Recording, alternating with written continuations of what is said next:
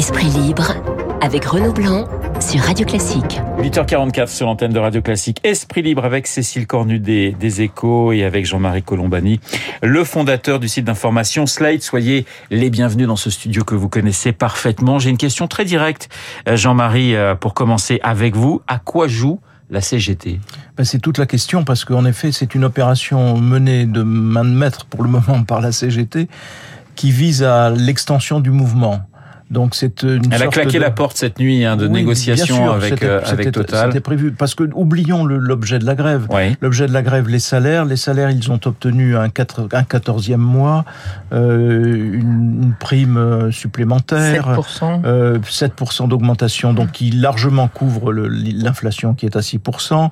Donc euh, tout, tout cela en, en, vie normale, aurait dû conduire à une levée des consignes de grève, etc. Alors la CGT a d'autres objectifs qui sont d'être, de, de, comme ils disent, d'organiser la convergence des luttes. Et donc la clé se jouera mardi prochain lors de cette journée qu'ils ont réussi à faire interprofessionnelle, c'est-à-dire à la fois interprofessionnelle et intersyndicale, parce qu'il y a d'autres syndicats qui se sont mêlés à cette journée. Et on, on peut déjà écrire le scénario à l'avance. Ouais. Que va-t-il se passer au soir de cette journée? Ils vont se réunir, ils vont dire on continue on continue parce que la situation exige que les gens sont en colère et ainsi de suite. On connaît le, si vous voulez, on connaît le déroulé à l'avance qui est recherché en tout cas. Je ne sais pas si ça fonctionnera comme ça, mais c'est recherché avec au bout de la route une, paralysie évidemment de plus en plus grande du pays et un objectif qui est presque, il y a presque une surenchère d'ailleurs entre cette échéance syndicale euh, qui vise encore une fois à provoquer une, une sorte de grève générale et puis la journée de dimanche, qui est la journée de la, de la grande manifestation que Jean-Luc Mélenchon voudrait voir ressembler à la marche des femmes sur Versailles pendant la Révolution française. Voilà. Donc il y a, y a, une surenchère à gauche, si vous voulez, euh, à qui euh, rassemblera le plus de monde, bloquera le plus le pays et obtiendra le plus d'avantages politiques par rapport à un pouvoir que l'on veut défaire. Cécile, c'est vrai qu'il y a deux manifestations dimanche mmh. et, et, il y aura effectivement aussi euh, mardi contre le gouvernement.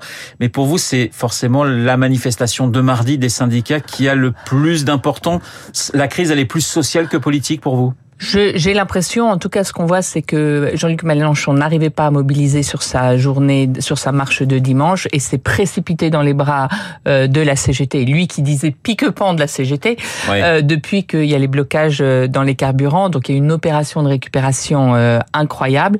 Euh, donc euh, voilà, je pense que le climat il est plus abrasif sur le plan social que sur le plan politique. Cela dit, il me semble qu'il y a plusieurs CGT et qu'il y a un jeu et euh, je pense qu'on euh, il y a peut-être des petites lueurs d'espoir. Il y a un jeu au sein de la CGT entre cette aile euh, très radicale de la de la CGT euh, chimie euh, carburant, je sais pas comment s'appelle cette fédération et Philippe Martinez qui lui a c'est lui qui a un peu déplacé le terrain sur la journée interprofessionnelle de mardi qui prépare prochain. sa succession également. Voilà, il prépare. Il y a un combat interne. Ouais. Lui est moins radical que cette fédération qui voudrait le faire battre euh, au prochain euh, congrès.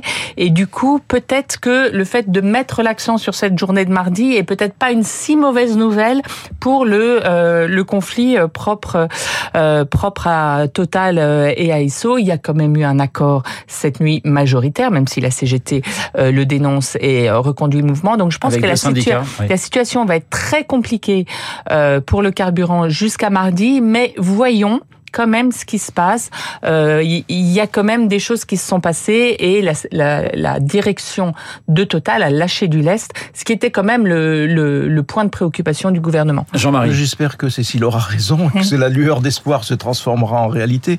Mais elle a tout à fait raison sur l'analyse de la CGT parce qu'il y a une vraie bataille structurante, j'allais dire, parce que il faut pas oublier que la CGT est devenue est passée derrière la CFDT, qui ouais. est devenue le premier syndicat national, et il y a un, un vrai problème de fond euh, idéologique et politique entre une majorité et une minorité au sein de la CGT. Et la successeur qu'il souhaiterait, euh, Monsieur Martinez, Marie Buisson, elle, veut, elle, risque d'être empêchée par cette fédération de la chimie et de l'énergie qui est évidemment à la manœuvre et qui a poussé. Et on a vu euh, Martinez, comme d'habitude, essayer d'enfourcher le tigre, comme on dit.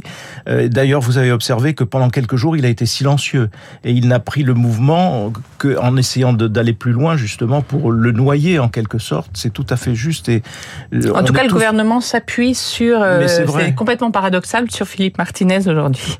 C'est effectivement paradoxal. mais en coulisses. Hein, on va attendre effectivement de savoir ce qui va se passer mardi. Mais est-ce que finalement Macron n'a pas fait une erreur en étant beaucoup trop optimiste lors de sa prestation télévisée, en disant ça va s'arranger, c'est qu'une question de jour? Est-ce que là, il n'y a pas une faute? Alors, il a été optimiste, c'est sûr. Euh, espérons que c'est pas trop optimiste. Là où il a fait moins de fautes que ses ministres, c'est qu'il a eu, euh, parallèlement à, cette sortie du tunnel, des mots de compassion pour les automobilistes. Jusqu'à présent, on avait l'impression que le gouvernement minimisait ce qui était en train de se passer euh, pour les automobilistes. Lui, il, a dit que c'était inacceptable, qu'il était du côté d'eux, qu'il comprenait En coulisses, il y a eu des petits coups de, de, sang de la part de Macron Oui, en coulisses. Les, les, phrases n'ont pas... Vous savez, souvent, quand on, le président on tape du poing sur la table. Nous, à l'Élysée, on nous appelle en disant voilà, le président a tapé du poing sur la table. Là, c'est pas ce qui s'est passé. Je pense que Emmanuel Macron est dans un moment comme il y a une grande confusion, on l'a dit, politique et sociale en ce moment. Il veut être celui qui garde son calme. C'était un peu ça cette émission euh, euh, mercredi, et ce sera ça aussi dans l'émission de mercredi dans 15 jours. Euh, donc, il n'a pas fait fuiter ses accès de colère, mais il a été très en colère. Il y a eu un retard à l'allumage, euh, sans mauvais jeu de mots. Et euh, quand Olivier Véran dit il n'y a pas de pénurie, les gens l'ont très mal vécu. Moi, je regardais les, les messages sur les sur les réseaux sociaux, etc. C'était incroyable. Les gens en plus faisaient le lien avec l'absence de pénurie. C'est malheureusement pour Olivier Véran, c'était le même ministre que celui qui avait dit qu'il n'y avait pas de problème avec les masques. Donc non, il y a eu un, un sentiment de colère euh, et, et la bataille de l'opinion est très importante. Qui est responsable au lieu des automobilistes qui font la queue aujourd'hui Est-ce que c'est le gouvernement ou est-ce que c'est la CGT C'est cette bataille-là qui se mène. Et euh, dans un premier temps, euh, les gens ont été très en colère contre le gouvernement qui ne faisait rien. Jean-Marie. Oui, en, en, tout cas, les, du point de vue des Français, les, réquisitions sont approuvées. Oui. Donc on voit Pour bien. deux tiers des Français, effectivement, sondage en D'ailleurs, euh, rappelons-nous le, le début. Le mouvement est conduit par une élite ouvrière, par une catégorie ouvrière qui est plutôt privilégiée par rapport à d'autres catégories sociales qui sont euh, dans la difficulté et que l'on voit d'ailleurs faire la queue aux, stations-service. Donc, euh, il ne me surprend pas que l'opinion en général, presque massivement, deux Français sur trois, approuve les, réquisitions. Cela dit, euh, pour revenir au, gouvernement et au retard à l'allumage, il y avait quand même la moitié des ministres qui étaient à Alger. Et donc, ils n'ont certainement pas pu se rendre compte d'Alger que la situation devenait ah, Mais ça faisait 15 jours qu'il y avait des grèves, en réalité. Et donc, euh, là aussi, on a ce, ce, ce retard-là. Et tout gouvernement en France doit savoir une chose simple. Il y a trois domaines, trois secteurs à surveiller quand on gouverne comme le lait sur le feu. Les raffineries, les chemins de fer et euh, tout ce qui touche à tout ce qui touche au déplacement euh, des Français. Et donc euh, là, ça n'a pas été suffisamment pris en compte par le gouvernement, manifestement, qui ont traité cela un petit peu par-dessus. Mais c'est vrai que quand on regarde les facteurs même du conflit, la cause du conflit, on se dit, mais je veux dire, c'est facile, à, facile à résoudre. Bah écoutez, vous allez peut-être donner vos conseils à Emmanuel Macron. Il a intérêt à vous appeler pour que, euh, eh bien, il ait en tête euh, les choses à surveiller de très près. On va passer au budget avec euh, l'Assemblée qui est en ébullition, l'Assemblée au bord du chaos. C'était le titre des Échos il y a, il y a deux jours. C'est vrai que, bah, on commence à y perdre son latin. On a vu euh, des amendements menés par le MoDem, menés également par des députés de la majorité, notamment sur les super profits. Cécile, qu'est-ce qui se passe exactement? Parce que c'est c'est ah, très... c'est la confusion. ah oui, c'est la confusion la plus totale. Les oppositions sont euh, vent debout contre le gouvernement, font tout pour euh, essayer de le faire battre sur ces amendements, quitte à avoir des alliances contre nature. On a vu LR voter avec la Nupes, on a vu le RN voter. Enfin, euh, donc il y a un jeu des oppositions qui qui essaye d'exister dans ce moment du budget, d'autant qu'ils savent qu'il y aura un 49-3 dans cette courte période pour pour faire battre le gouvernement. Et il y a aussi un mal au sein de euh, euh, la majorité qui, euh, qui, qui pense qu'on est rentré dans un quinquennat où il va falloir plus compter avec eux que dans le que dans le quinquennat passé.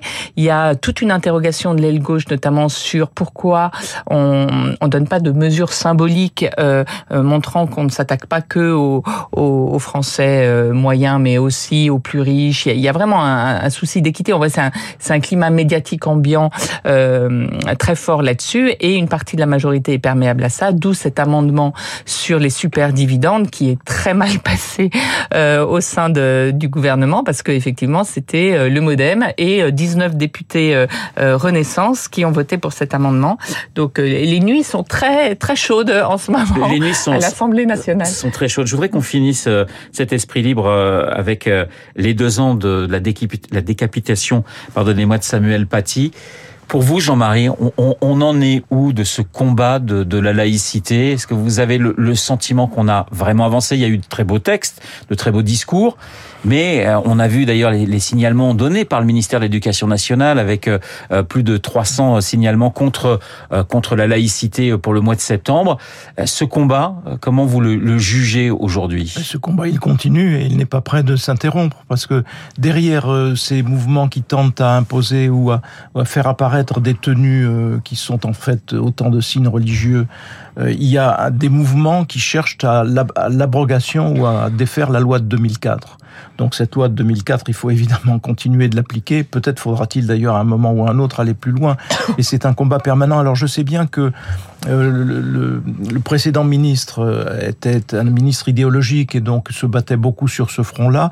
On fait reproche à l'actuel ministre d'être plus, plus silencieux ou on le soupçonne de mauvaises intentions, etc.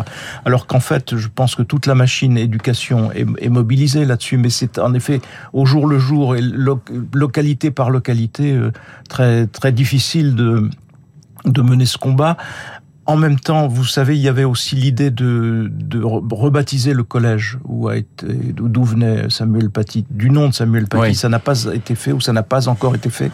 Ça, c'est plutôt un mauvais signal parce que ça, de, ça devrait l'être en tout cas. Je crois qu'il y a un square à Paris et une esplanade qui s'appelle Samuel voilà, Paty. Voilà, bien manifester, à bien le répéter, mais c'est une affaire de longue haleine, on le sait. Donc il faut il faut à la fois résister, ne rien céder, mais ne pas perdre dans l'idée que c'est peut-être faudra-t-il d'ailleurs introduire un titre nouveau dans la Constitution française, puisque tout le monde parle d'introduire des nouveautés dans la Constitution qui seraient intitulées de la laïcité. Cécile, en quelques ce secondes. Ce qui est terrible, c'est qu'ils sont très très habiles et que maintenant ils, passent par les nouveaux moyens de communication qui sont les influenceurs et c'est très difficile pour euh, le, ministère de l'Intérieur et l'Éducation nationale de lutter contre TikTok, ça. Par exemple. Voilà, vous avez des, euh, des des gens influenceurs bien sous tout rapport qui qui disent euh, aux jeunes euh, faites des défis, mettez le voile pendant que vous êtes aux toilettes et ressortez à l'école, on verra bien ce qui se passe, filmez-vous, mettez-le sur TikTok. C'est c'est ça qui s'est passé en septembre et ces, nouveaux moyens de communication, c'est très difficile. Merci Cécile Cornudet des Échos, Jean-Marie Colombani du site Slate, Esprit Libre, comme tous les matins sur l'antenne de Radio Classique. Je vous souhaite à tous les deux un excellent week-end et peut-être que vous allez réussir à faire le plein. On ne sait jamais, un miracle peut toujours arriver. Les 8h57 dans un instant, nous allons retrouver Augustin Lefebvre.